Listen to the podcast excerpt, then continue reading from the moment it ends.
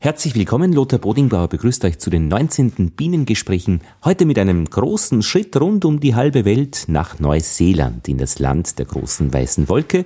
Dort kommt der Manuka-Honig her, der stammt von der Südseemyrte, eine Pflanze, die es nur dort gibt und auch schon bei den Ureinwohnern, den Maoris, bekannt ist. Und über die Imkerei in Neuseeland spreche ich mit Tom Zane in deutscher Sprache. Er ist aus Berlin nach Neuseeland im Jahr 2000 ausgewandert. Die Skype-Leitung ist sehr gut, also das wird ein gut hörbares Gespräch. Im zweiten Teil dann der Korrespondentenbericht kommt von Katja Hintersteiner. Wir schauen wieder mal zur Linzer Biene, wie es so geht und wir werden uns ein bisschen über die Freuden und äh, Herausforderungen unterhalten, wie man einen Honig verkaufen kann, der aus einem Friedhof kommt. Ja, Lothar Bodingbar wünscht euch viel Vergnügen und alles Gute. Das war gut, Lothar.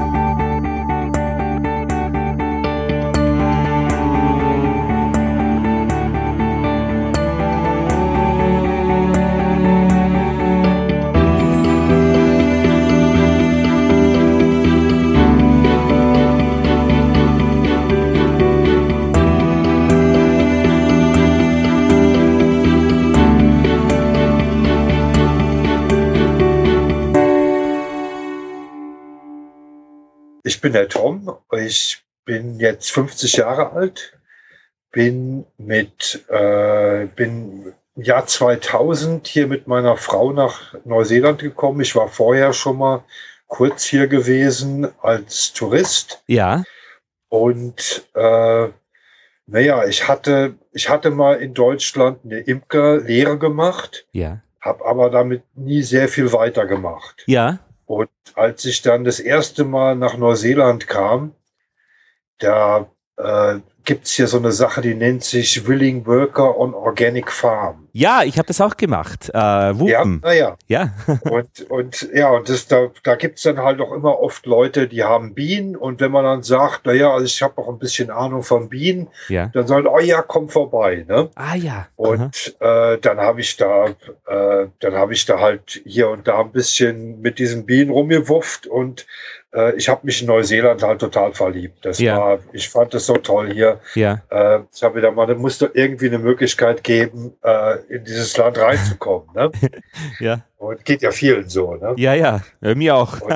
Ja, wo, wo Aber- warst du denn? Ähm, ich war im, ähm, nach, meinem, nach meiner Schulzeit, ähm, so vor dem Studium ein Jahr Pause gemacht und war dann eigentlich so mit dem Fahrrad durch die Nordinsel in Neuseeland und dann mit dem Bus durch die Südinsel und so einige Wochen. Und das hat mir eben so gut gefallen. Ich habe mir gedacht, das ist echt ein wunderschönes Land. Ja, die, die- Fahrradfahrer tun mir ja hier mal ein bisschen leid. Ne? Ja, Die ich haben hab ja nicht viel Platz auf der Straße. Das ist mir gar nicht so aufgefallen. Ich habe nur gemerkt, ich bin in, äh, in die falsche Richtung gefahren, weil der Wind eigentlich immer von unten gekommen ist. Also das sollte man sich vorher wirklich besser anschauen. Okay. Aber es war eben genau wie du beschreibst, also ein, ein, ein, ein, ein, ja, ein zauberhaftes Land. Und, ja. Und ich habe aber dann Ja. nicht weitergemacht mit Schauen, weil ich bin, also in Österreich arbeite ich als, als Radiojournalist und als Lehrer und wir haben jetzt auch Bienen seit zwei Jahren. Also wir sind hier in Österreich ganz gut verankert, aber immer dieser Blick auch nach Neuseeland, weil es eben so mit dem, irgendwie auch mit dem Herzen verbunden ist. ja, und, und du bist du dann schon, als du ähm, äh, bei diesen verschiedenen Leuten warst als freiwilliger Mitarbeiter, hast du da schon eine, einen Aufenthaltsstatus gehabt oder war das noch Tourismus und Urlaub? Nee, da war ich, da war ich Tourist. Ne? Ah ja, Und da bin ich so ein bisschen hier so rumgetingelt, hauptsächlich eben auch auf der Coromandel hier, das ist, wo ich jetzt auch lebe. ja, das ist im Norden, gell? Also ganz im Ja. Norden der Nordinsel. Ja. Mhm. Genau, ja. Und äh, naja, und ich habe mir dann halt gesagt, Mann, es muss doch irgendwie eine Möglichkeit geben, das in dieses Land einzuwandern. Ne? Ja, Und habe mir dann gesagt, na okay, also eine Lehre in der Imkerei habe ich ja, das scheint doch eine Möglichkeit zu sein, in, in, dem, in Neuseeland wirklich davon zu leben. ja, Und dann bin ich halt, äh, kam ich halt zurück nach Deutschland und habe mir gesagt, Mann, ich lasse mich einfach noch mal hier ein bisschen unterweisen bei Instituten und so weiter. Ja. Wir hatten ja hier gerade die, also gerade als ich hier als Tourist war, äh, 99, 2000, Ja. da hatten die gerade die Varroa-Milbe gekriegt. Ach, Ja. erst gekriegt zu spät. Ja, Aha. die war in der Gegend, wo ich jetzt war, war sie noch nicht. Ja. Aber äh, es war schon, äh, naja, es gab schon Völkerausfälle in manchen Gegenden Ja. und die wussten, das wird jetzt äh, schlimm werden. Ne? Ja. Und dann habe ich mir gesagt, na okay, nun, äh, Deutschland haben sie ja schon seit 20 Jahren damit zu tun oder so. Und dann habe ich gedacht, okay, ich lasse mir noch mal ein richtiges Update geben in äh, allen Einzelheiten Mhm. und äh, riech auch noch mal in die Königinzucht und solche Sachen ein bisschen rein. Mhm. Und äh, dann versuche ich es halt mal mit der Einwanderung. Ne? Dann habe ich an diesem Institut, wo ich dann war, das war Mayen, Ja. äh, da habe ich dann auch meine jetzige Frau kennengelernt. Die war Ja. da gerade, die war da gerade in der Imkerlehre Ja. und äh, die war auch schon ein etwas älteres Semester für einen Lehrling. Ja. Und die fand die Idee mit Neuseeland natürlich auch ganz fantastisch Ja, und die wollte dann unbedingt, wollte dann unbedingt mit. Ne? Na, das ist ein. Und ja, und dann, äh, naja, und dann standen wir hier halt, ne? Und äh, wie gesagt, es war dann halt auch so, dass hier waren sehr viele Umbrüche dann, wie die Varroa-Milbe Mhm. Einmarsch hielt. Da haben sehr viele aufgehört, weil Aha. sehr viele Neuseeländer nichts mit Behandlungsmitteln und sonst wie zu tun haben wollten. Ja. Und äh, viele haben halt gehört, wie schlimm das alles werden kann. Und dann haben eben viele Imker kleine Imkereien aufgekauft. Mhm. Äh, und äh, die hatten dann aber zum Teil eben einfach zu viel Arbeit und auch sehr viel Sorgen und Mhm. man kann sagen fast Angst auch Ja. mit dem, was passieren würde. Und äh, das war halt für mich eigentlich mehr oder weniger eine Gelegenheit. Also das, äh, ich muss, muss sagen, ich muss der, der Milbe fast dankbar sein. Ja? Mhm. Weil für mich war es halt so, dass äh, dadurch äh, äh, ermöglicht, das ermöglichte mir halt äh, ziemlich einfach Jobs zu finden in der Imkerei. Das heißt, du bist wirklich als äh, pra- praktisch dann ähm, als Mitarbeiter hast du gesagt, was du kannst und du hast die Jobs dann einfach auch bekommen. Du bist also äh, nicht gleich als Selbstständiger eingestiegen. Nee, nee, ich habe erstmal, ich habe die ersten Jahre habe ich nur für neuseeländische Imker gearbeitet, Ja. zum, für unterschiedliche. Also der Ja. einer, für den ich gearbeitet habe, der war, äh, der war Organ, also wie sagt man, war ein Bio-Imker. Ja, Der Organic, wollte, ja. der wollte äh, unbedingt das schaffen, äh, äh, äh, naja, mit, mit nur natürlichen Mitteln Ja. zu behandeln. Mhm. Und es sah Anfang, ich meine, aus Deutschland gibt es ja nur viele Leute, die das nur mit Ameisensäure und sonst wie betreiben. Ne? Mhm. Aber hier sind halt so viele Bienen im Busch gewesen. Ne? Also äh, das, die, die Reinvasion, die Verstehe. man hier, die war unglaublich. Also Ah, war, ja. also man, wir haben den Bienen hier Säure übergekippt bis zum geht nicht mehr. Also Mhm. wir haben da zum Teil, zum, also das Schlimmste, was ich mal gesehen habe, waren so, so um die 20.000 Milben aus einem Volk gefallen sind. Ja. Es war immer noch ein starkes Volk, Mhm. aber die, die Viren und so waren noch nicht so verbreitet. Aber man, man kam diesen, Genau. diesen Milben einfach mit diesen, äh, also das wurde einfach zu brutal, die Mhm. nur noch mit Säure zu behandeln. Ne? Ja. Weil man hat die äh, behandelt und behandelt und eine Woche später waren sie wieder da. Ne? Mhm. Und äh, naja, irgendwann haben wir es dann irgendwo irgendwann gesagt, okay, also die ersten zwei Jahre ist es anscheinend wirklich äh, notwendig, äh, diese äh, Streifen zu verwenden, ja, dieses Bivarol, was es ja auch in Deutschland, glaube ich, gibt. Ne? Und äh, danach äh, ist es immer noch, ist immer noch kaum ein Imker, den ich kenne, der äh, erfolgreich mit äh, organischen Mitteln Ja. auskommt. Und habt ihr jetzt, äh, nur gleich zu fragen, auch äh, Methoden der Wärmebehandlung? Nee, machen wir nicht hier. Macht sie nicht. Es gibt ab und zu hört man mal ein. Ja. Ich persönlich glaube nicht, dass das jemals einen äh, Durchbruch haben wird. Ja, Das ist ja schon ein altes, sehr altes Prinzip ne? ja. Wärmebehandlung. Und auch so biomechanische Verfahren, also diese, diese Brutscheunen und, und äh, äh, Sammelbrutableger und so weiter. Also da, da gibt's eben so bei uns eben diese Versuche, es so, so herumzumachen. Ja, wenn man, wenn man ein sehr kleiner Imker ist, kann man das alles machen. Ne? Ja. Wenn man, hier ist es so, also ich habe ich hab so 250 Bienenvölker. Ja, Äh, ich werde ich werd, ich werd belächelt. Ich bin halt so ein ganz kleiner. Bist du ein kleiner könnte- dort in Neuseeland mit ich bin 250? ganz, ich bin ganz klein. Und äh, also ein Industriestandard hier ist so 500, 500 Völker. Äh, so, ich habe noch anfangs gearbeitet für Imker, bei denen war 1000, Im 1000 Bienenvölker pro, pro Nase.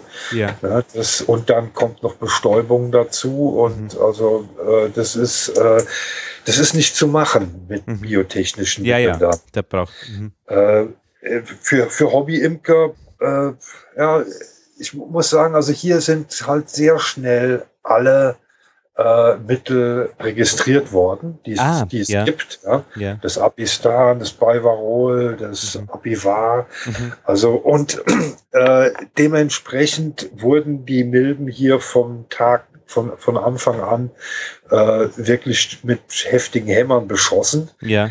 Und äh, das Klima ist hier halt auch so, dass äh, die, äh, das Ideal ist für die Milbe. Ne? Es Ja, gibt hier es ist keinen richtigen Winter Mhm. und äh, es wird auch nicht sehr heiß. Ne? Also starke Hitze tut ja auch die Milben dezimieren. Mhm. Das passiert hier auch nicht. Ne? Mhm. Und äh, generell ist es so, dass äh, bist du noch da? Ja, ich bin da. Hörst du mich? Okay. Ja, ich habe hier war gerade so, so ein Ton. Ja, ich habe ihn auch Äh, gehört, den Ton. Ich war auch gleich beunruhigt, aber es läuft alles. Okay. Äh, gen generell ist es mal so, äh, die Imker, die ihre Bienen nicht zweimal im Jahr mit Chemie behandeln, Ja. also die meisten machen einen Wechsel zwischen Bivarol und Apivar, das ist dieses Amitras-Mittel, Mhm, genau. äh, Mhm. die büßen erhebliche Zahlen an Völkern ein. Ja. Äh, der Gang, es ist schon äh, ein sehr starker Gang, dass viele versuchen nur noch einmal im Jahr eine Chemie zu verwenden, äh, ein chemisches Mittel zu verwenden und dann oder synthetisches Mhm. äh, Mittel und dann äh, eben Ameisensäure oder Oxalic Acid oder äh, äh, Thymol. Mhm. Aber äh, man muss hier ständig dran sein, die Mhm. Milben zurückzuhauen, sonst äh, sind die Völker ganz schnell dahin. Und hast du den Eindruck, das hat sich jetzt stabilisiert auf vielleicht auch auf einem hohen Niveau, aber, aber es ist jetzt praktisch diese, diese Milben-Dynamik äh, gleichbleibend und vorhersagbar oder man kann damit arbeiten? Äh, ja, es ist, es ist wirklich sehr schwer zu sagen, was äh, wie- die, der, die, diese, wie heißt der, Deformed Wing Virus, ist das Ja. ein Begriff? Ja, ist ja bei uns ein Ja. Begriff, ja. Der, der tut sich äh, hier äh, in gewisser Weise, äh, ich glaube auch weltweit, verschlimmern. Ja, genau, bei uns auch. Und ja. das ist ja eine merkwürdige Dynamik, die da auch entsteht, wenn man die, die, die Völker sehr stark, wenn man die Milben sehr stark behandelt, äh, scheint man mehr Ärger mit einer mehr, mit einer aggressiveren Form von diesem Deformed Wing Virus zu Mhm. bekommen. Mhm. Ja, das ist, äh, ich verstehe die Sachen ja auch alle nicht mehr, ne? ja. äh, es ist, es ist eigentlich so, wir haben zwar die Milben jetzt besser unter Kontrolle, ja. aber die, äh, wir haben immer mehr Probleme mit Viren. Ja? Genau, also die, genau. das heißt, die, die Völker werden auf viel geringerem Niveau äh, schon von der Varroa äh, in Mitleidenschaft gez- gezogen. Ja? Mhm. Äh, und wir haben auch mehr Resistenzprobleme jetzt mit äh, vor allem das Bivarol. Da scheinen die Bienen jetzt Resistenzen zu entwickeln. Das heißt, es hat sich eigentlich äh, seit dem ersten Tag hier nichts wirklich verbessert. Mhm. Aber die Stimmung, hat sich die schon jetzt wieder erholt? Jetzt sind dann doch 15 Jahre vergangen praktisch unter den Naja, die- Imkern selbst. Hat sich das wieder verbessert? Die Imkerei hier, die boomt ja wie noch nie in der Geschichte. Auch bei euch, ja. Ja, Und auch mit also den das- Anfängern praktisch, mit die jetzt immer wieder kommen Ja, sehr-. Ja, ja, sehr viele, sehr viele Anfänger. Mhm. Und äh, dann eben durch den äh, berühmten Manuka-Honig, der äh, äh, ja also unglaubliche äh, äh, der, der, der, der wird ja von, also sogar im, im Balk, also wie sagt man, im, hm, in im Fass, Mengen, ja? Fass, ja, genau. Wenn man, wenn man im Fass verkauft, das, das macht man in Europa ja eigentlich gar nicht, weil man ja nichts kriegt. Ne? Ja. Die, der, der, der europäische Imker versucht ja fast immer im Glas zu vermarkten, weil ja. die groß, diese Großkäufer, die bezahlen ja nichts. Aber hier ist es eigentlich so, dass äh, wenn man den Honig im Fass verkauft, äh, kriegt man eigentlich fast mehr dafür als im Glas. Ne? Ja. Und äh, das. Warum? Weil, ja, weil, weil, mhm. weil diese, weil diese Honighändler, äh, die haben dann häufig äh, Abnehmer in Asien, ja. wo die sehr äh, äh, hohe Preise für ihren Honig kriegen. Ja, äh, die, so hohe Preise kann man selber als Imker hier im Glas gar nicht, gar nicht mhm. äh, erwarten. Ne? Und dieser Manuka-Honig ist, ähm, der ähm, ist von einer bestimmten äh, Pflanze, habe ich, äh, ähm, den, äh, glaube ich zu wissen, und er hat hohe Enzymwerte, also eine, eine hohe Enzymaktivität. Ja, die, der hat das ist eine, das Spezielle daran. Da ist eine, eine antibakterielle äh, äh, Funktion in dem ja, Honig. Ne? Ja.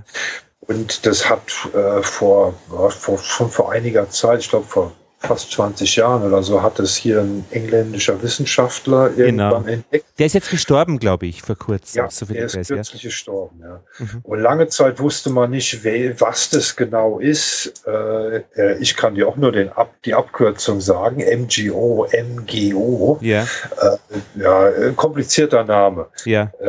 Geht mir nicht von der Zunge. Aber dieser, diese Substanz, die da in dem Honig drin ist, die wirkt eben antibakteriell. Ja. Und das macht, hat den Honig so berühmt gemacht. Aber ist das in jedem, ich meine, das wäre ja auch in deinem Honig drinnen. Warum ist der in Manuka-Honig dann besonders hoch, dieser Anteil? Ja, das ist, der kommt eben von der Manuka-Pflanze. Ne? Ach, das ist dann wirklich die Tracht, die das Ganze ausmacht. Ja, so ja, wie halt Sonnenblumenhonig. Hm. Ja. Ist es halt die Manuka-Pflanze, verstehe. Und die ist eben nicht überall. Ja, die ist sehr weit verbreitet in Neuseeland. Ne? Ja. Und äh, ist auch. Die, die Südseemyrte heißt es auf Deutsch. Die was? Die Südseemyrte. Mhm. Ja, könnte sein. Könnte ja, ich habe gerade nachgeschaut. Äh, ja. Äh, von Maori Manuka, genau. Ja. In den bergigen es Regionen. Da, es gibt davon sehr viele Sorten. Ne? Also es ja. gibt hier in Neuseeland gibt es, glaube ich, 28 verschiedene Sorten von diesem Manuka. Ja. Und äh, die sind halt unterschiedlich aktiv. Ne? Ja. Ne? Und äh, das, äh, die Aktivität, äh, die setzt so ziemlich den, den Wert von diesem. Genau. Da gibt es so verschiedene Grades, glaube ich, also so mit, ja. mit Zahlenwerten 500 plus und so. Ich meine, aber da ist auch äh, marketingtechnisch wird hier auch perfekt gearbeitet.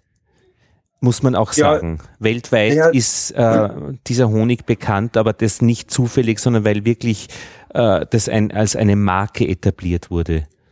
Ja, da sind das eben Comvita, das ist eine äh, sehr äh, berühmte Firma hier, die haben den, den Honig äh, aktiv sehr berühmt gemacht. Ne? Ja. Äh, meine persönliche Meinung dazu ist, die hohen Aktivitäten sind wirklich fantastisch als Wundheilmittel, ja. unübertroffen. Ja, also ja. Ich habe es selber schon an mehreren Sachen ausprobiert. Ja. Verbrennung, Schürfung. Und, mhm. Also nichts heilt so schnell wie dieser Wahnsinn. Aktive Manuka-Honig. Aber die Aktivität davon muss eben sehr hoch sein. Ja. Äh, den Honig äh, mit einem Löffel zu essen, mhm. äh, ist meiner Ansicht nach völliger Quatsch. Ja? Mhm. Äh, der meiste Honig, der aber verkauft wird, ist eben relativ äh, niedrig in der Aktivität und wird aufs Butterbrot geschmiert. Ja, ja. Äh, da muss man sich natürlich fragen, inwieweit es überhaupt irgendeinen Sinn macht. Ja? Äh, ich denke mir, es ist einfach so, diese Aktivität hat diesen Honig berühmt gemacht. Mhm. Äh, und jetzt ist eben auch der Geschmack hat der Geschmack auch eine Nachfrage. Mhm. Das ist genauso wie bei Champagner oder sonst wie. Mhm. Äh, jeder, der sich's leisten kann, möchte das jetzt gern versuchen. Mhm. Äh, und äh, deswegen ist die Nachfrage so hoch. Äh, an sich gibt es keinen vernünftigen Grund, weshalb man sich äh, Manuka-Honig aufs Butterbrot schmieren sollte. ja? Ich meine, ich weiß schon, ich habe mir auch bei unserem Honig ähm, beim Waben ausschneiden mit der Schere in den Finger geschnitten und das war praktisch alles in Honig getaucht. Äh, wie schnell das geheilt hat, das hat mich auch schon verblüfft. Also auch bei normalen Honig schon ist das wirklich immer, ja, man hört immer, das ist gesund und das ist gut und hilft, aber wenn man das so richtig sieht, wie schnell das heilt, ist schon ein. Ja, also mhm. Ja. Ich würde das auch jedem empfehlen, auf Wunden, also normale Wunden, ja. das beste Heilmittel, frischer Honig drauf. Genau. Ja, das ist, äh, das reinigt die Wunde, das Pflaster wird nicht ankleben, weil es, äh, das ist ja auch das Problem in meisten Sachen. Genau. Die meisten Wundsachen, die, die, wenn man dann die, die abmacht, dann reißt man die Wunde wieder auf. Mhm. Honig fällt einfach ab. Ne? Mhm, mhm. Und äh, ja, also alle Honige sind dafür sehr geeignet, aber dieser aktive Manuka-Honig ist schon eine ganz andere Kategorie. Kategorie in Richtung Medikamente. Ja hatte schon einige Sachen so, die ich, wo ich normalerweise hätte vielleicht ins Krankenhaus gehen müssen, die ich mhm. damit behandelt habe. Und ich bin nicht der Einzige, also ich mhm. kenne einige Leute. Mhm. Tom, wie ist das jetzt, äh, denn mit deinem Honig? Was machst du denn für einen Honig? Na, ich mache hauptsächlich äh, Manuka Honig und Manuka Blend. Aha. Ich verkaufe kleine Mengen hier in meiner Community. Also ich wohne hier in einem kleinen Dorf. Ja. Äh, aber den größten Anteil verkaufe ich auch im Fass. Da habe ich, äh, ja, der eine ist, äh, naja, ich habe also einen großen Imker, für den ich auch mal gearbeitet habe hier, der schleudert mir den Honig. Ja. Äh, dann ist der, äh, äh, wie sagt man, exportzertifiziert. Ja. Und äh, das ist halt wichtig, wenn man den im Fass verkaufen ah. will, muss mhm. der eben in jeden Markt reinkommen können. Ja. Der hat halt so eine richtig teure Schleuderanlage mit den ganzen Papierchen dazu. Ja. Und der kauft auch den größten Teil von meinem Honig immer. Ich habe noch einen anderen Abnehmer, ja. der äh, an den verkaufe ich, was äh, der nicht abnimmt oder wo drüber, die müssen sich dann häufig darüber einigen, ja. äh, wer da was kriegt. Das ist immer ein bisschen kompliziert, aber äh, das, so ist es halt nun mal. Ne? Und ja. ja. Damit wir uns das ein bisschen vorstellen können, welche Menge Honig ist so ungefähr die Bandbreite bei dir oder bei euch pro Volk? Ja, äh, also die Erträge hier sind schon sehr zurückgegangen, eben aufgrund von äh, zunehmender Konkurrenz. Ne? Also äh, äh, ich würde mal sagen, was ich so als Durchschnitt wahrscheinlich pro Volk hier raushole in den letzten Jahren, äh, ist wahrscheinlich sowas um die 15 Kilo. Aha. Das ist nicht sehr viel. Also ja. ich habe hier früher mal 30, 40 Kilo pro Volk gekriegt. Ne? Aber äh, wir haben zunehmend Probleme, also nicht nur Probleme mit, äh, äh, äh mit Viren, die von Milben, die mit Varroa auch zusammenhängen, auch äh, Nosema, Nosema cerana. Ja, genau. Und äh, solche Sachen, wir kriegen hier mehr und mehr Probleme. Ne? Ja. Und die Völkerdichte wird immer größer. Äh, es werden immer äh, die Mischung ist auch immer verschiedener. Ja? Also es gibt jetzt äh, Imker, die gehen erst in die, äh, in die Kiwifruchtbestäubung. Mhm. Ja, da werden dann äh, alle möglichen Krankheiten ausgetauscht. Ach, ja. Und dann werden die Völker in diese Manuka-Gegenden verbreitet. Ja? Mhm. Und äh, da stecken die sich dann häufig über, über Wasser oder über die Blumen an. Ja? Mhm. Und äh, es kommt doch immer stärker auch zu starken Konkurrenzen zwischen den Bienen. Ne? Also man sieht es, die sich dann zum Teil schon über, über einzelne Blüten zanken müssen. Mhm. Ne? Und äh, das führt dann halt auch immer mehr zu Ausfällen, ne? dass manche Völker eben einfach äh, äh, anfangen rückwärts zu gehen. Ne? Mhm. Und ja. Und das Trachtangebot ist, ich meine, äh, ist, ist das von deinem Vergleich her zu Deutschland, ist das ähnlich oder, oder äh, irgendwie besonders anders? Ja, ich, ich würde sagen, also es gibt hier, äh, äh, es gibt hier sehr viel, also in der Gegend, wo ich hier bin jetzt, äh, die Coromandel, mhm. es gibt sehr viele Gärten mhm. und äh, äh, es gibt sehr viel europäische äh, Pflanzen, die hier eingeschleppt sind, mhm. die so an Wegrändern sind. Ich würde sagen, hier ist sehr viel mehr unkontrollierte Natur, Aha. Ne, was, mhm. was im Prinzip für die Bienen gut ist. Ja, ja. für die Vielfalt. Mhm. Ja, es gibt aber auch einiges, weil die Biene ist ja hier in Neuseeland kein heimisches Tier. Ne? Die, sind, die Bienen sind ja eingeführt worden und äh, Solit äh, solitäre Bienen gab es hier zwar, aber keine äh, staatenbildenden äh, ja. Bienen. Ja? Und dann gibt's halt dementsprechend auch äh, Trachten, die den Bienen eher schaden oder sogar giftig für die Bienen Aha. sind. Da gibt es zum Beispiel Karaka, das äh, hat, da hatte ich gerade dieses Frühjahr hier Probleme mit. Ne? Da sieht mhm. man dann, kommt man dann zu seinen Bienenvölkern und dann sitzen da diese ganzen bewegungslosen Bienen im Gras. Ah. Ne? Und dann fragt man sich, was ist los? Naja, dann haben die sich mit Karaka vergiftet und dann sitzen die da so Ach. und das, die, die scheinen dann aber wieder nach einer Aha. Weile die das abzubauen und die scheinen auch irgendwann wieder in die Völker reinzugehen. Aber die, die sind dann erstmal benommen. Ne? Die sind Wahnsinn. wie Stone. Ja? Mhm. Und da gibt es einige Pflanzen hier, die das produzieren. Da gibt es noch eine andere, das ist der Kofei. Mhm. Der scheint auch giftig zu sein mhm. für die Bienen. Und dann gibt es halt noch diverse Honigtautrachten, die mhm. den Bienen zu schaden scheinen. Aha. Mein lieber Schwan, das heißt, dass, da, da muss sich diese eingeführte Biene eigentlich erst in dieser Landschaft zurechtfinden. Ja, ja, das ist, die, die, die müssen das immer wieder neu lernen. Ne? Ja, ja, die genau. Sich das ja leider nicht bis zur nächsten Saison mer merken. Ja, ja. Ne? Und äh, nur, nur die Sachen, die sich auch dann in, in die Auslese auswirken, ja. haben ja, wenn da die, die Imker hier, die kaufen ja wie meisten, wahrscheinlich in meisten Gegenden, man kauft sein Zuchtmaterial von irgendeinem äh, Züchter und damit arbeitet man dann. Mhm. Ne? Und äh, äh, es hat, also ich bin wahrscheinlich einer von den wenigen, die gerne mit ihren eigenen genetischen Sachen rumspielen, aber ich habe ja keine kontrollierte mhm. äh, Paarung. Ne? Und mhm. äh, aber äh, das heißt, du züchtest auch selbst äh, und bist im Austausch halt mit anderen ähm, äh, ich tue keinen, ich tue kein Zuchtmaterial abgeben in aller Regel, es sei ja. denn, jemand fragt mich direkt danach. Also ich ja. verkaufe meine Königin äh, und ich äh, tue kleine Mengen äh, hier und da mal einkaufen, aber ich tue gerne mit meinem eigenen Material rumspielen. Ah ja. Ne? Mhm. ja. Also weil ich dann halt auch auf solche Sachen eben gerne Rücksicht nehme. Ne? Wenn ein Volk äh, sich besonders ausgiebig im Charakter zu schaffen macht, mhm. dann möchte ich von denen auch nicht nachziehen. Ja, ja, Nein, natürlich. Und weil ich mir sage, irgendwie muss ja irgendwie muss sich sowas ja auch auswirken. Ne? Mhm. Und mit welcher Biene arbeitest du oder welche Bienen sind das?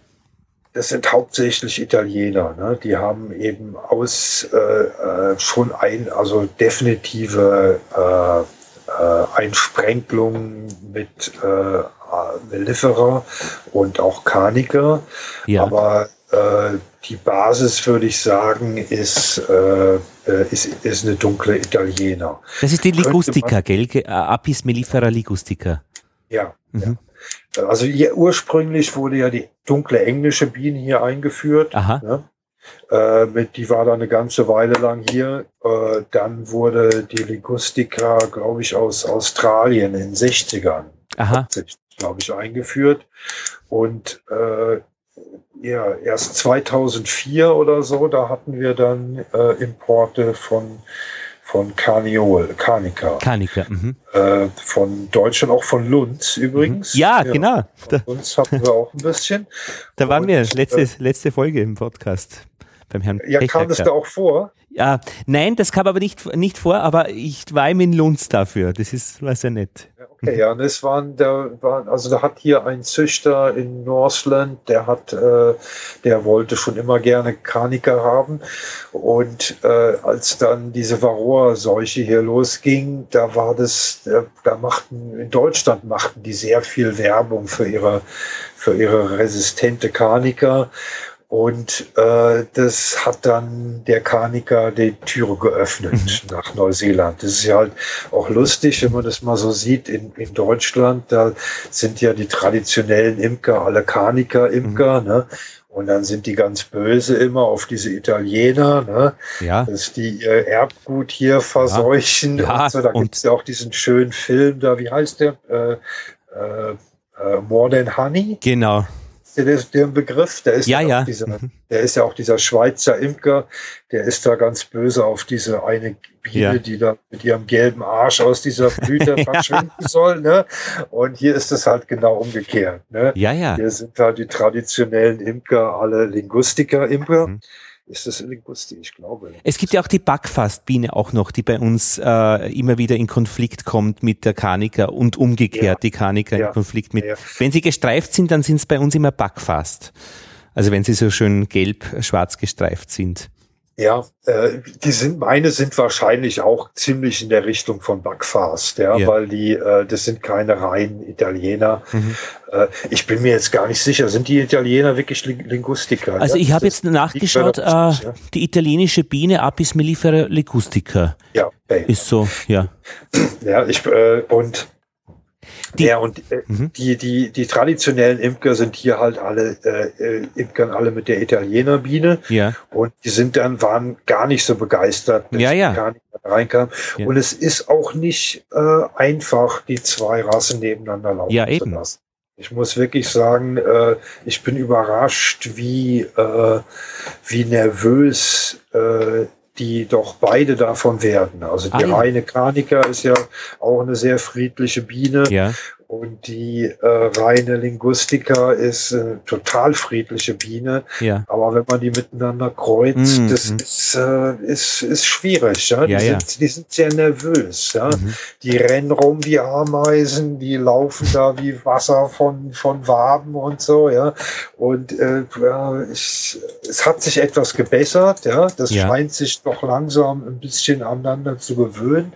Aber da ja nach wie vor die äh, Linguistik Rustiker Imker versuchen so rein wie möglich zu bleiben. Ja. Die Kaniker Imker auch versuchen so rein wie möglich zu bleiben, ist da immer so ein bisschen dieser Clash. Ne? Ja, aber wie, wie wird das praktisch gemacht? Äh, auf der Nordinsel äh, Ligustica, auf der Südinsel Kanika oder nein? Ja, wie, nein, äh, aus, ausgeschlossen. Also hier gibt es auch kein, auf der ganzen, in ganz Neuseeland gibt es kein Reinzuchtgebiet. Ah. Ja, und das wird es auch nie, das wird hier auch nie ja, ja. geben. Das ist also eine, eine Stärke auch bei uns hier, dass es diese Reinzuchtgebiete gibt oder irgendwie. Ja, das ist, das ist, eine, ja, das ist eine tolle Sache. Ja, ja. ja. Das, aber das heißt, man kommt schon so einigermaßen zurecht, auch wenn sich das ein bisschen überlappt und man, man äh, da keine Freude hat in den Überlappungen. Ja, also ich, ich trage keine Handschuhe, aber ich trage einen Schleier. Ne? Okay. Äh, in, in, äh, in Deutschland gibt's ja immer diesen Ehrenkodex, wahrscheinlich in Österreich auch. Ne? So der anständige der Imker, der was auf sich hält, der zieht keinen Schleier auf. Aber ich meine, ich werde einfach nicht gerne. Es ist ja. richtig doch. Ja, ja ich finde es auch immer empörend. Also ich mag es auch nicht. ja, äh, ich weiß, ich, gerade gestern hatte ich mal wieder einen ins Nasenloch gekriegt. Ja. Und ich sagte, das muss nicht sein. Nein, ne? das muss nicht sein. Und äh, naja, manchmal, manchmal nehme ich den Schleier auch ja. offensichtlich, aber äh, ich, äh, ja, ich äh, bin, also hier, wie ich für kommerzielle hier gearbeitet habe, da musste man total in Totalverkleidung dran. Einfach weil es äh, Arbeitskleidung war und es war Pflicht, es so zu tun. Ja, es, es geht einfach schneller. Ne? Es ja. ist äh, eben äh, und das, die Art zu arbeiten erlaubt es einfach nicht, äh, das anders zu tun. Ne?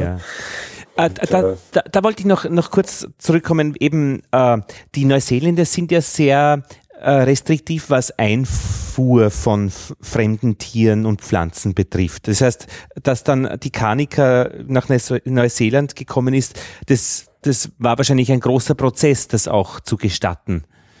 Kann ja. Also wie, wie gesagt, es, es war dadurch möglich, dass die Kranika eben angepriesen wurde als nahezu Varroa-resistent. Ah ja.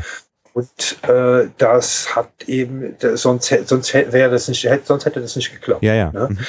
Äh, sie hat sich dann hier nicht als so resistent äh, gezeigt wie erhofft. Also ich glaube, wenn die, Neuseel wenn die Neuseeländern damals klar gewesen wäre, äh, wie viel äh, sie dadurch gewinnen, ja. äh, hätten sie es nicht zugelassen. Mhm. Also die Kraniker ist auch im schwersten Verdacht, uns den äh, Deformed Wing Virus eingebracht zu haben. Ah, mhm. Viele das auch bestreiten und mhm. sagen, äh, der Virus war wahrscheinlich so wie überall schon immer vertreten, mhm. aber Varroa bringt den eben ans Tageslicht ja. und verschlimmt den. Ja. Die Behandlung, die Behandlung gegen den, gegen diesen Virus scheint den Virus auch zu verschlimmern. Also die Behandlung gegen mhm. Varroa. Ja? Und äh, das ist halt, ja, okay, aber äh, auch äh, Nosema cerana äh, wird auch verdächtigt, eventuell äh, mit diesem Import hier reingekommen zu sein. Ja. ja? Und äh, also von ja, daher sind, schön, ja. ja. von, von daher sind die Imker, die also von Anfang an gegen diesen Import waren, die sind da sehr, sehr böse drüber, nach ja. wie vor. Ja, äh, es ist halt, ja, ich ich muss wirklich sagen, ich weiß es nicht. Ich würde wahrscheinlich heut, heute, wenn, äh, würde ich mich gegen jeden Import aussprechen. Nicht, dass mich jemand fragen würde, aber das wäre meine Meinung. Äh, damals hatten wir halt auch noch nicht dieses äh, Colony Collapse Disorder. Ja. ja. Deswegen hatte man auch nicht so viel Angst. Ne? Heute hätte man, glaube ich, sehr viel mehr Respekt, äh, äh, was zu importieren, weil man eben sieht, äh, wie viel unberechenbare ja. Faktoren es da gibt. Die man kann. vorher nicht berücksichtigt. Ja, damals sah es ja? ja, damals sah es einfach so aus, als ob äh, der, der Nutzen äh, den, das Risiko überwiegt. Ne? Mhm. Deswegen ist es gegangen. Ja, ja. Wie ist denn eigentlich das Verhältnis zur Landwirtschaft? Ja, bisher, also sagen wir mal so, vor zehn Jahren, da war ein äh, sehr gutes Verhältnis zwischen den Farmern und den Imkern. Ja. Äh, mittlerweile ist es so, dass äh, wir Imker müssen ja den Farmern mittlerweile Geld bezahlen. Dass Och. wir unsere, ja, das hängt eben mit diesem Manuka zusammen. Ne? In diesem Pharma-Magazin, äh, da steht jetzt halt überall drin, wie viele, wie viel Geld die Imker verdienen. Ne? Aha. Und äh, da will halt will jetzt jeder was von abhaben. Ne? Ach. Ne? Und äh, das, das boomt halt wirklich sehr hier, ne? muss mhm. man wirklich sagen. Also es ist, äh, äh, wir haben hier die, der, die, dieser Manuka-Boom, der hat hier sehr viel umgekrempelt. Weltweit ist es ja so, dass die Biene sich eines äh, Booms erfreut, mhm. ja, weil äh, sehr viele äh, Kleinimker entstehen überall, aber hier in Neuseeland sind es eher kommerzielle äh, Aspekte. Mhm. Ja, die äh, und äh, es wird da wirklich mit sehr harten Bandagen gekämpft. Mhm. Ja, also damals gab es hier mal so eine äh, so ein Gentleman Agreement nannte sich das, äh, dass man mindestens ein Kilometer, in manchen Gegenden waren es zwei oder drei Kilometer von einem anderen Imker wegbleibt. Ja. Äh, das gibt's mittlerweile nicht mehr. Ne? Also man muss, äh, man hat seine Bienen bei irgendeinem Farmer auf dem Land stehen mhm. und das kann durchaus sein, dass wenn man das nächste Mal kommt, dass da der Farmer steht und sagt, ja, pass auf, so, ich habe hier gerade einen Imker, der hat mir äh, zweimal so viel angeboten, wie du mir bezahlst und äh, du kannst jetzt deine Biene einpacken und der kommt jetzt, ja. Mhm. Und äh, es gibt hier auch, also es werden hier auch zum Teil äh, äh, Bienenstöcke von anderen Imkern angezündet, Och. vergiftet, gestohlen, oh nein. Oh nein. Äh, vandaliert. Ja, es ist, ist in manchen Gegenden ist es richtig schlimm geworden. Ne? Also hier in meiner Ecke hier geht's noch, ja, ja. aber in, in vielen in vielen Ecken ist es wirklich, äh, ja, es ist kein äh, es ist kein Zuckerschlecken mehr. Aber diese Interpretation, ja, diese Interpretation praktisch, dass das von Manuka, von diesem Hochpreissegment kommt. Also, dass man wirklich, ja. Und wie viel ja. ist, wie viel, ja, Entschuldige.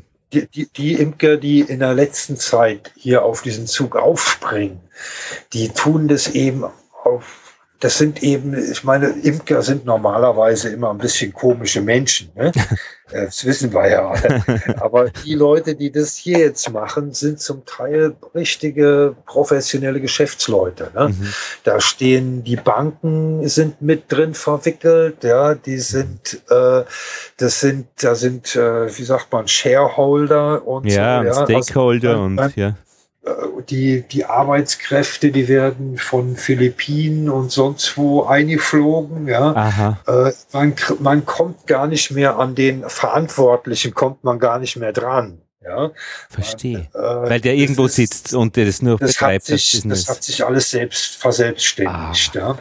Und äh, das ist, äh, es ist beängstigend. Ne? Mhm. Also ich habe ja, war ja bis vor kurzem noch der Meinung, dass das wahrscheinlich das ist, was ich mache, mhm. bis ich äh, äh, auf Rente gehe. Mhm. Aber äh, ja, also das tut sich so schnell äh, verändern hier, dass man es mit der Angst trägt. Dass du vielleicht auch schaust, ob du nicht äh, etwas anderes weitermachst, wenn sich das ergibt oder andere Interessen. Also ich, ich äh, würde, also ich glaube mittlerweile kaum, dass ich bis zu meinem Lebens, bis ich zu meinem Erwerbsende mich da halten kann. Ne? Mhm. Das ist, äh, weil es wird eben äh, ja, es ist, es ist eine ganz, ganz, es, mhm. es ist für, für den normalen Imker ist das äh, hier, äh, mhm, mhm. das, ja, das ist, wird, unberechenbar. Ja. ja. Ne? Aber gleichzeitig also, bist du auch, glaube ich, ganz gut. Also es gibt dann so eine Szene, ähm, die, die zusammenarbeitet. Du bist ja auch vernetzt und über eure äh, Plattform, in der ihr euch austauscht, äh, hat man einen guten Eindruck irgendwie, dass ihr miteinander auch arbeitet. Ja, das ist da eben möglich, dass äh, an, auf dieser Plattform ist, ist es eben sehr schön, weil äh, wir, es, das sind halt keine, wir, wir stehen halt in keiner Konkurrenz zueinander.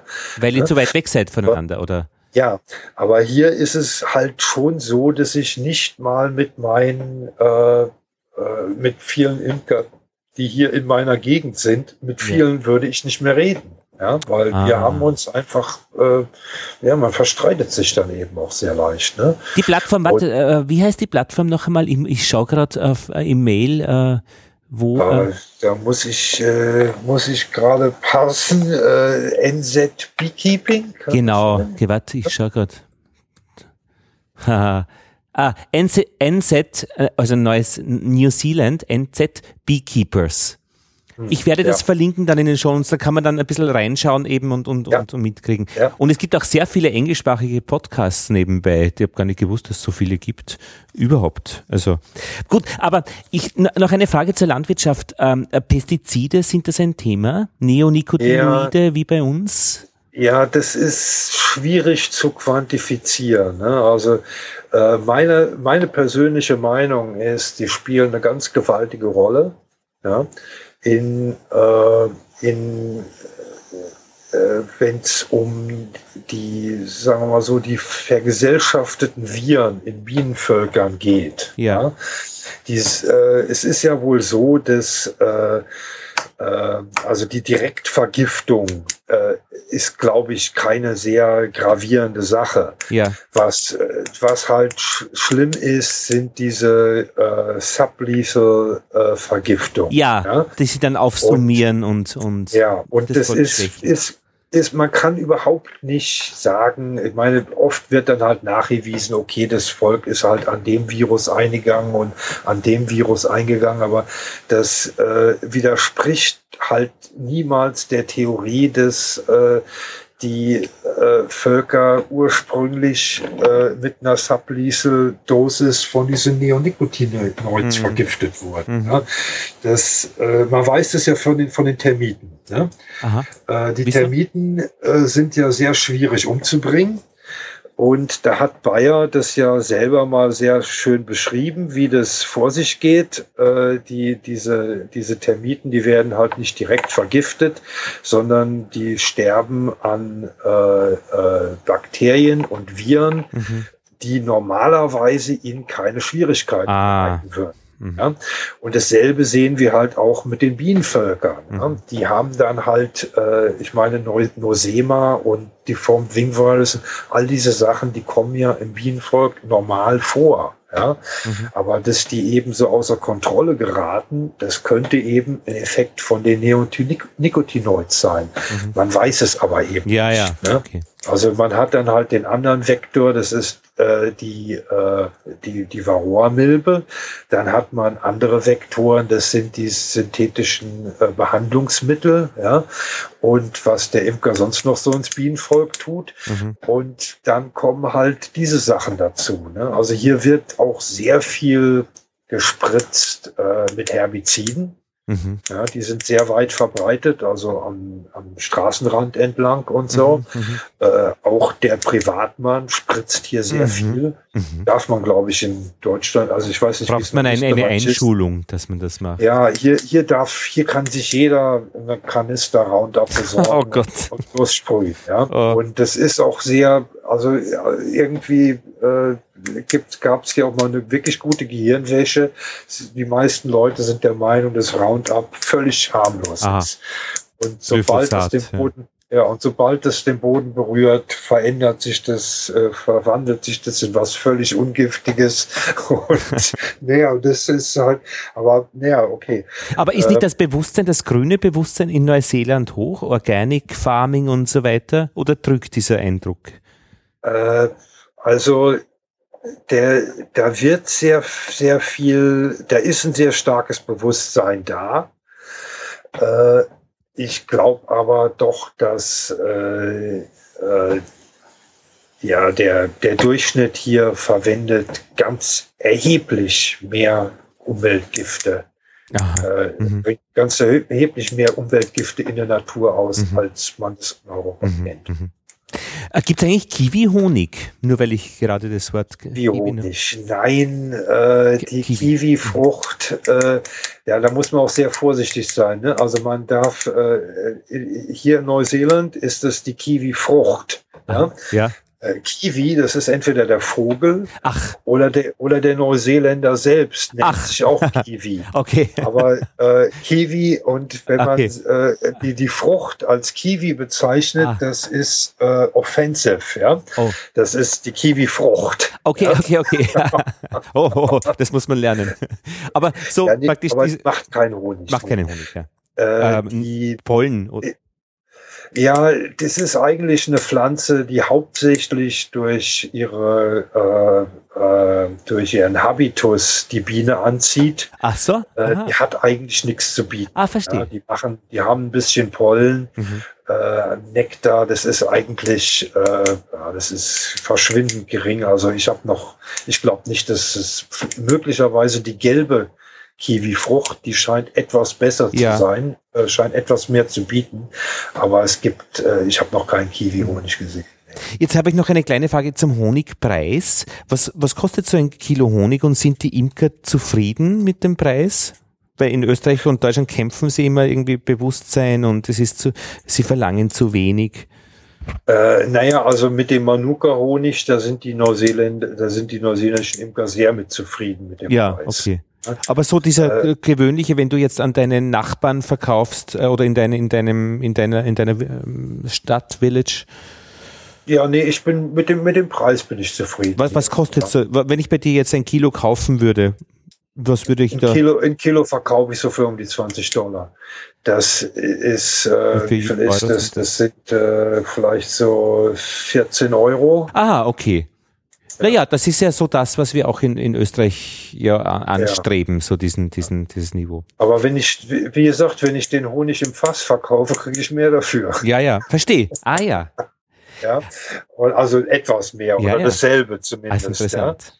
Ja. Und wo das geht der hin, der Fa äh, ins Fass? Wo, wo, wo findet man den dann wieder? In, in, in, in, in Asien, in, Ach, zum so. Teil, mancher von meinen Honig, Honig wird auch in Deutschland, glaube ich, verkauft, Aha. ja und äh, Frankreich. Äh, aber da hast du äh, nichts der, damit zu tun. Das ist das, das nee, da habe ich nichts mehr genau. damit zu tun. Mein, mein, einer von meinen, von meinen Käufern, der sagt mir immer ein bisschen, wo er den verkauft mhm. und so. Mhm. Das freut mich dann schon, wenn ich das manchmal Na, höre. Schon, aber, schon. Äh, aber ja. Und Tom, wie ist es? Ich, ich meine, Äh, ich habe jetzt einmal nachgeschaut, Neuseeland, äh, die Imker sind ja auf der Liste der gesuchten Berufe. Also ich, das ist jetzt einmal nach wie vor ein, ein, ein Zug, dass man äh, Imker nach Neuseeland auch äh, bei der Einwanderung fördert. Aber das ist jetzt eine andere Sache. Wie hat sich denn dein Leben entwickelt in, in Neuseeland seit deiner Ankunft im Jahr 2000? Bist du zufrieden? Geht's gut? Ja, also ich möchte auf gar keinen Fall zurück nach Deutschland. Okay. Also das ist, äh, ich bin, ich bin auch leidenschaftlicher Angler. Ja, ich habe ein Foto von dir gesehen mit einem großen Hecht, glaube ich, der so groß ist wie du. Äh, das ist, glaube ich, wahrscheinlich ein Kingfish. okay, Kingfish, ja. Ja, okay.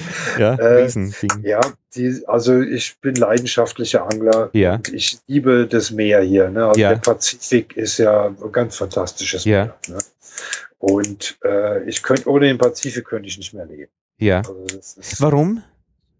oh, ich, das ist, weiß nicht, ey, wenn ich irgendwelche Probleme habe, wenn mich irgendwas bedrückt oder sonst wie, setze mich auf mein Kanu Ja. und fahre da ein paar hundert Meter weit raus und dann rückt sich das alles in Perspektive, wenn ich zurück aufs Land Ah, blicke. Ja?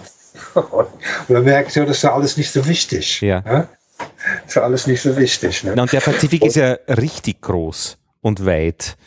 Also wenn man weiß, das geht echt weit hinaus. Ja, ja, nee, es geht dann, das nächste ist dann Südamerika. Ne? Ja, ja. Das geht richtig weit raus. Das heißt, äh, praktisch, du, du hast Hobbys äh, Angeln und, und äh, du liebst den Pazifik, Ja. das Meer. Und meine Bienen, ja. Ja. Das ist, ja. Ich, äh, meine, in, ich habe viele Zeit habe ich in Berlin verbracht, ja. Da bin ich auch in Boan. Ja. Und äh, ich habe immer sehr viel Zeit damit zugebracht, irgendeinen Platz in der Natur zu finden, Ja, äh, in, in Berlin jetzt oder auch sonst wo, wo es der halbwegs meinen Ansprüchen an Natur genügt. Ja? ja, Und äh, hier lebe ich an so einem Platz. Ja. Wo, es, wo ich einfach äh, die, meine Tür aufmache und dann bin ich in der Natur, ne? in der richtigen Natur. Das ist hier, das ist hier nicht gepflanzt oder angelegt oder äh, das ist einfach wild gewachsene Natur. Mhm. Ne? Und das kennt man ja in Deutschland gar nicht mehr. Ja, da Und ist ja wirklich ja. ja, ist ja jeder Strauch irgendwie, äh, wird, wird mindestens einmal im Jahr besucht. Ja? Und hast du da ein, ein, ein Haus oder eine Farm oder? Äh, ich wohne bei einem Freund auf seinem Land Ja. und äh, da habe ich so mein, äh, mein eigenes, wie soll man sagen, meine Batch hier. Das ist, das ist äh, eine Hütte. Ne? Ja, Also es, hier wird's ja nicht sehr kalt. ja, Hier wird's ja, gibt's ja kaum mal einen Frost im Winter. ja. Das heißt, man muss hier nicht äh, äh, sonst wie teuer bauen. Und äh, ich lebe, wir, wir sind sehr genügsam. Wir beide, Ja. wir wollen beide keine Kinder. Ja, Ne? Und äh, wir sind äh, draußen Menschen. Ja? ja, Das heißt, wir, wir, ja, wir brauchen das hier eigentlich nur zum Schlafen. Ne? Äh, Mhm. Und äh, das, äh, ja, wir leben sehr spartanisch. Mhm. Ne? Äh, aber äh, das ist auch so, wie wir es gerne haben. Mhm. Und vom Sozialen? Ist das eine, Alles- wie sind, wie ist es, wie geht's euch da? Wie ist es dort bei euch?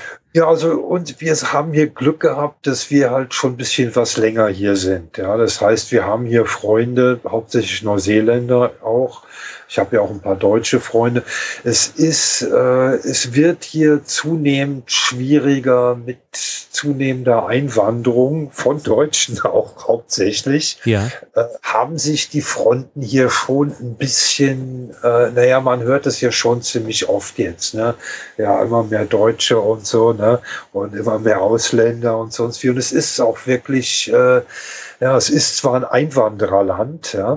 Mhm. Das heißt aber nicht, dass äh, es dadurch keinen Rassismus gäbe, ja mhm. in, äh, in gewisser Weise äh, ist vielleicht der Rassismus in einem Einwandererland sogar stärker als in einem äh, Nicht-Einwanderungsland. ja, ja, Weil man eben seine Identität zu wahren sucht und man muss es ja auch mal so sehen, ne, wie das hier ist für die Einheimischen. Ja. Mhm. Die Leute, die ich hier kenne, die haben hier äh, vor 30, 40 Jahren äh, nicht geglaubt, dass hier jemals äh, überhaupt äh, mehr als zehn Leute leben würden. Ne? Mhm. Und jetzt kommen da von überall Leute her und kaufen das Land auf. Ja, es wird immer enger und äh, fangen ihre Fische, ja, und mhm. äh, äh, nehmen ihnen Jobs weg und sonst wie, ja. Und das ist halt, äh, ja, das führt halt schon ein bisschen zu Spannung. Ne? Mhm.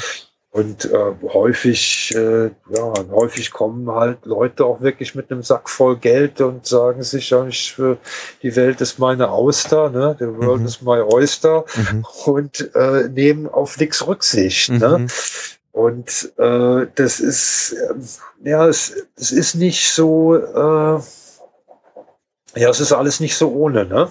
Auch der Wandel, Aber, der ist eben spürbar. Änderungen sind immer bedrohlich ja. auch ja, es ist Neuseeland ist eben, ich würde mal sagen, seit Lord of the Rings, ja, ja äh, hat sich und auch durch 9/11 mhm. äh, und die Entwicklung dadurch, Neuseeland ist halt immer, äh, ist halt wird halt als ein sehr sicheres Land angesehen mhm. und sehr paradiesisches Land, ja, mhm. von seiner Schönheit, ja, mhm.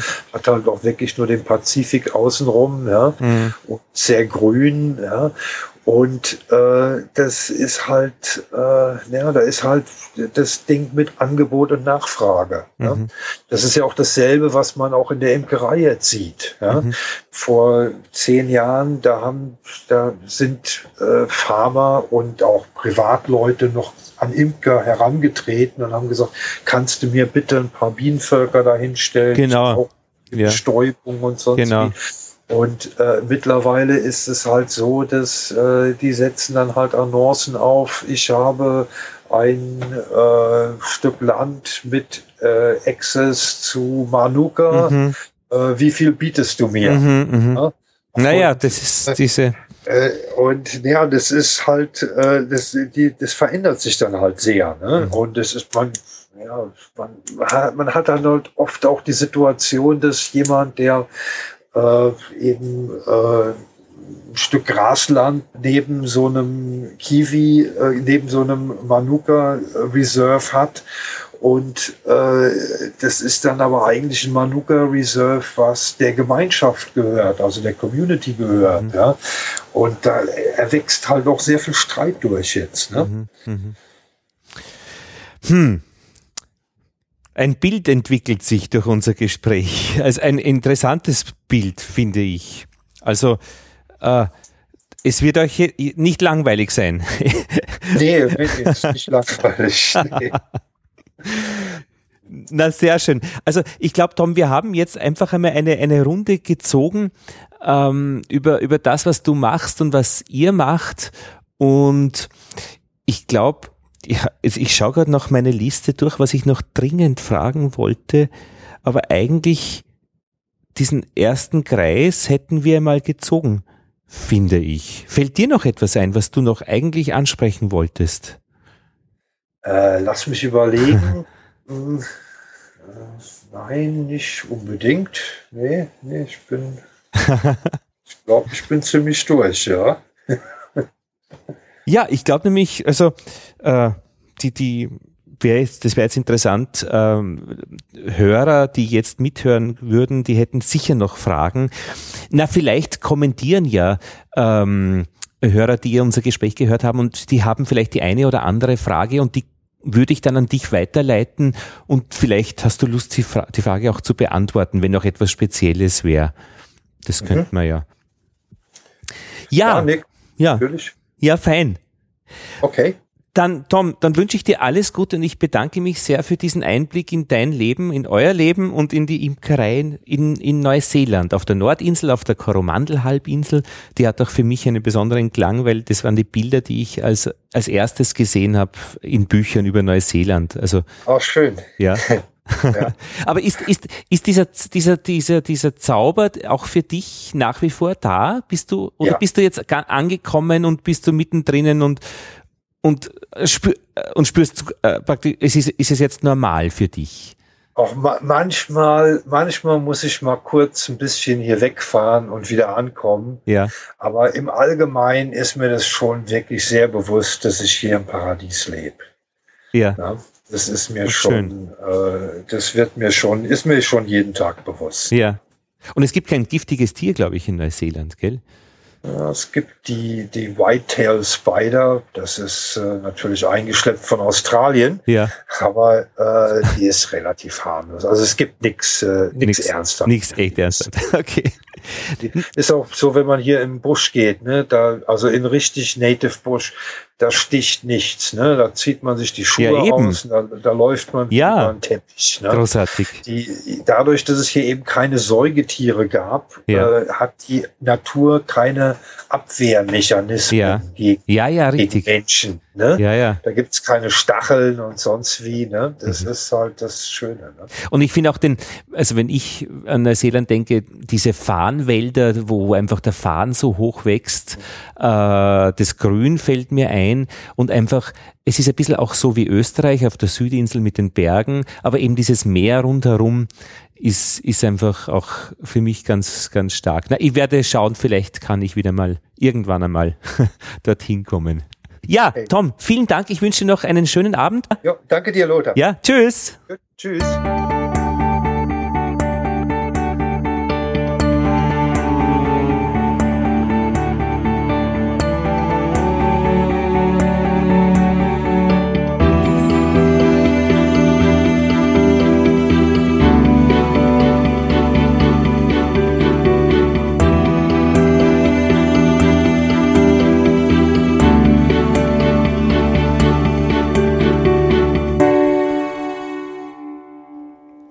Jetzt rufe ich die Katja an. Katja Hintersteiner, sie ist Ökologin in Linz, Linz an der Donau, Oberösterreich. Und sie ist ein Teil, ein wichtiger Teil der Linzer Biene. Ja, www, Moment, da muss ich nachschauen, www.linzerbiene.at. Katja, wie geht's bei euch, bei dir, bei der Linzer Biene, bei den Linzer Bienen am Bienenstand gerade jetzt? Wir haben Mitte November und wenn es bei euch auch so ist wie bei uns, Ja. trüb, nass, nicht allzu kalt, dann ist bei euch auch so wahrscheinlich. Genau, genau. Nachdem wir jetzt äh, schon eine Ausgabrutphase hatten, merkt man jetzt durch den aktiven Polleneintrag von den Bienen schon wieder, dass sie wieder in die Brut gegangen haben. Also ah ja, es ist wieder etwas zu warm für die Jahreszeit. Aber sonst geht es uns sehr, sehr gut. ja, Wir haben zwei neue Standorte heuer gehabt. Wir stehen bei der neuen Bruckner Uni am Auberg oben.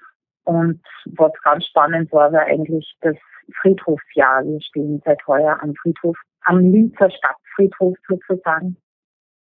Es ist sehr erfolgreich übergelaufen, das Friedhofsjahr.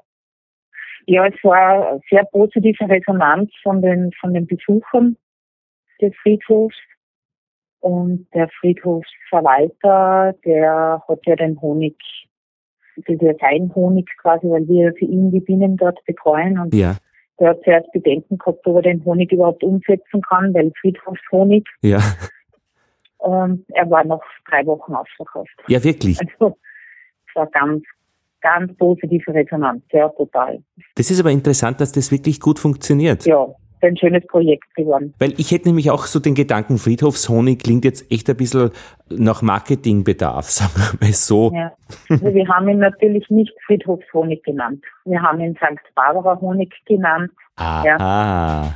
Ja, na, also man darf, man, mit Friedhofshonig, glaube ich, würde man nicht punkten. Also da muss man schon einfach marketingtechnisch ähm, ganz neutral bleiben.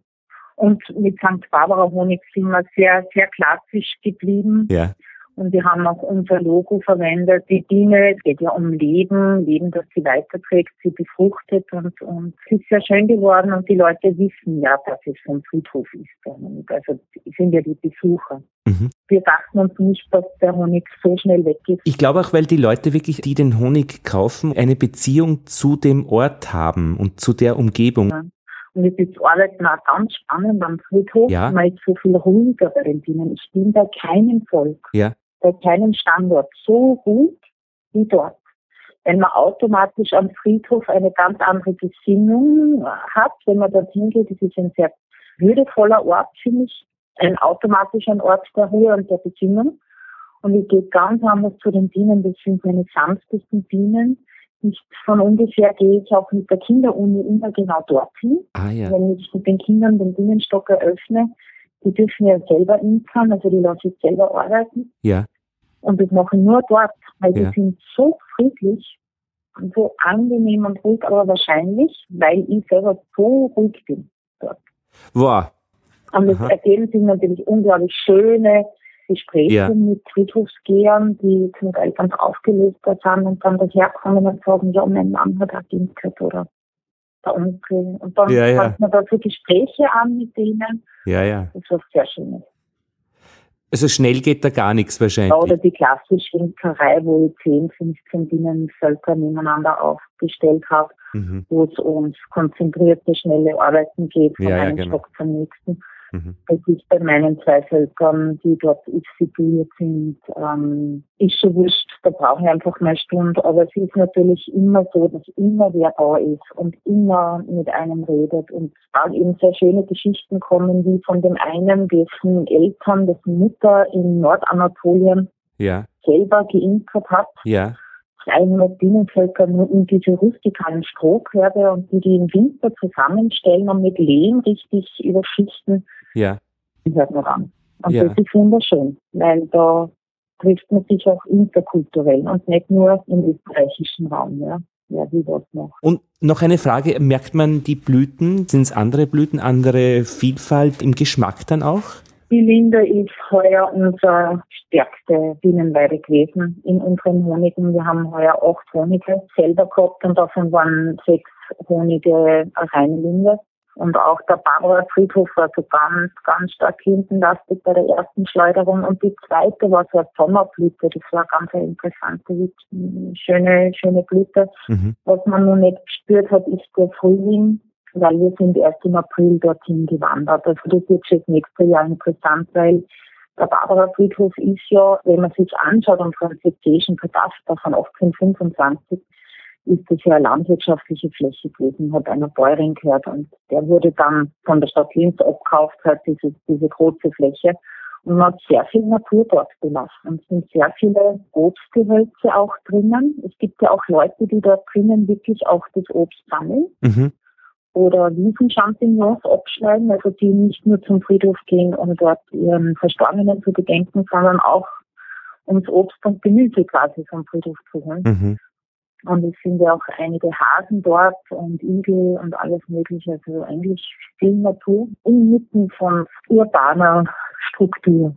Da in der Mitte eigentlich eine grüne Oase. Mhm. Das ist auch wirklich dieses Linz, diese Verschränkung, dass man wirklich dieses Umland und die Inseln im urbanen Umfeld einfach vermischt hat. Und ich finde das Schöne an der Linzer Biene, an eurem Konzept, ist einfach wirklich, dass sie das mit Leben erfüllt und ganz bewusst auch immer wieder dieses Wissen transportiert. Mhm.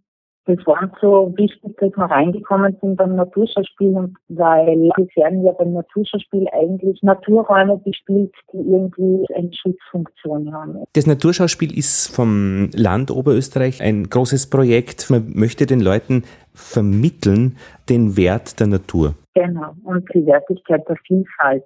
Das ist ein großer Gedanke, ja. Und die Perspektiven sind gut. Es wird Ja. gut weitergehen. Eins habe ich noch, das wollte ich dann noch erzählen. Gerne. Wir bieten ja mit der VHS Linz immer diesen Imkerkurs an, diesen Praxiskurs, Die Volkshochschule Linz, ja? wo eigentlich wir praktisch mit ihnen imkern. Mhm. Und die Imker dann die Theorie machen es dann meistens noch im Landesverband, aber so dieses praktische im Jahreslauf Imkern zu lernen, das machen wir mit der Volkshochschule Linz schon seit Jahren und Ja. ab nächsten Jahr machen wir es mit den Volkshochschulen Oberösterreich, in ganz Oberösterreich. Das ist neu und da fahren wir wirklich hinaus in die einzelnen Volkshochschulen Ja, super. und bringen es denen vor Ort hin, weil das ist schon ein Unterschied, ob ich jetzt von Secklerbruck nach Linz aufgefahren muss oder ob ich wirklich bei mir etwas habe. Weil es gibt über 90 Volkshochschulen in Oberösterreich und wir haben jetzt einmal nur acht herausgenommen und zwar welche, die von diesen Bezirkshauptstädten sind, also Rohrbach, Everding, Wölk, Münden, Steuerberg, solche eher größere Volkshochschulen haben wir uns rausgesucht. Aber ich habe schon, ähm, ich mache ja die Vorträge immer vorab und da hat eben genau einer gesagt, er hat die Bienenstätte seines Schwiegervaters geerbt Mhm. Und er hat es leider nicht rübergebracht und er möchte jetzt diesen Theoriekurs machen und dann hat er eben mitgekriegt, dass es einen Praxiskurs von uns gibt in Linz und der war beim Zerg zu Hause und hat gesagt, wir machen den Zerg auch. Ja. Der war natürlich glücklich, weil jetzt muss er nicht nach Linz hineinfahren. Genau. Und das ist Volksbildung, wenn man nämlich das Volk dort erreicht, wo es wohnt, im Land und in der Stadt. Was mir noch einfällt, ist, dass ja wir auch in Oberösterreich sind äh, Flüchtlinge unterwegs und auch gerade im Innviertel eben so an der Grenze zu Deutschland hat man sich jetzt auch sehr gemerkt, dass die Bevölkerung dort auch wirklich in Kontakt kommt mit Flüchtlingen und ob es hier Anknüpfungsstellen über die Imkerei gibt, weil ja manche Flüchtlinge möglicherweise aus ihrer Heimat einfach die Imkerei kennen und dass hier praktisch Verbindungsmöglichkeiten bestünden, wo man eben Brücken bauen könnte, auch über die Imkerei. Das wird möglicherweise sehr interessant sein. Hast du da schon irgendwas bemerkt? Ja, ja, ich habe nächstes Jahr, also ich habe eine Anfrage bekommen vom Magistrat Linz, von ja. einer Mitarbeiterin, die ehrenamtlich Deutschkurse gibt für Flüchtlinge. Ja. Und die hat mich gefragt, ob, der würde gerne intern, so wie in der Heimat, ob er das mit mir machen könnte. Und? Und ich habe gleich ja gesagt, ich habe gleich gesagt, super. Jedenfalls wäre das ganz toll. Ja. Also ich denke mir, das ist, also egal ob ich jetzt äh, Urban Gardening hernehme oder Bienen, wobei beim Urban Gardening ist es oft so, dass es in vielen Kulturen das Gärtnern etwas sehr ähm, Niedriges ist. Ja, ja. Interessant. in ihrer eigenen Kultur. Werden die ähm, nicht sehr hoch angesehen, die Gärtner. Jetzt will ein gebildeter Mensch aus, aus diesem Land, will der nicht Gärtnern, weil der sieht darin, ich mache jetzt eine drittklassige Arbeit. Dann müsste man erklären, dass das was Erhebendes sein kann. Also das ist eine sehr schwierige äh, Geschichte. Mhm. Auch die habe ich mitgekriegt, aber ich denke mal, bei den Bienen ist es, hat es ein bisschen andere Wertigkeit. Mhm. Und ich könnte es mir sehr gut vorstellen. Das mhm. ist ja ein schönes Projekt. Mhm. Und wie gesagt, nächstes Jahr starte ich mit einem. Ja. Bin gespannt, wie viel. Ja. Okay, Katja, mhm. vielen Dank für diesen Einblick in, in deine, in eure Welt in Linz. Und es freut mich, dass es gut geht. Ja, danke schön.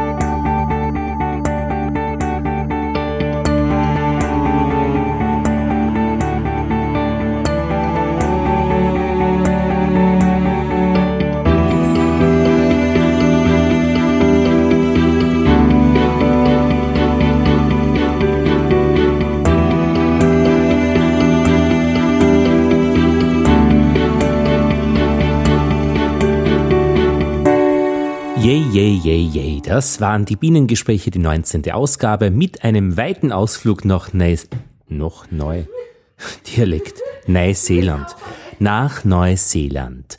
Danke Tom für deinen wunderschönen Bericht und mit einem Ausflug auch nach Linz. Danke Katja für deinen Bericht aus Linz. Beide Erzählungen zeigen immer wieder, wie schön es ist, wenn Menschen erzählen über das, was sie tun. Und nächstes Mal wird das Erich Hödel tun. Er ist Wachsspezialist und Thema der 20. Bienengespräche Mitte Dezember wird sein das Bienenwachs, das Wachs. Ja, ich freue mich schon sehr darauf. Und ja, eine gute Zeit wünscht euch Lothar Bodingbauer. Bist du nicht eigentlich fertig? Jetzt bin ich fertig.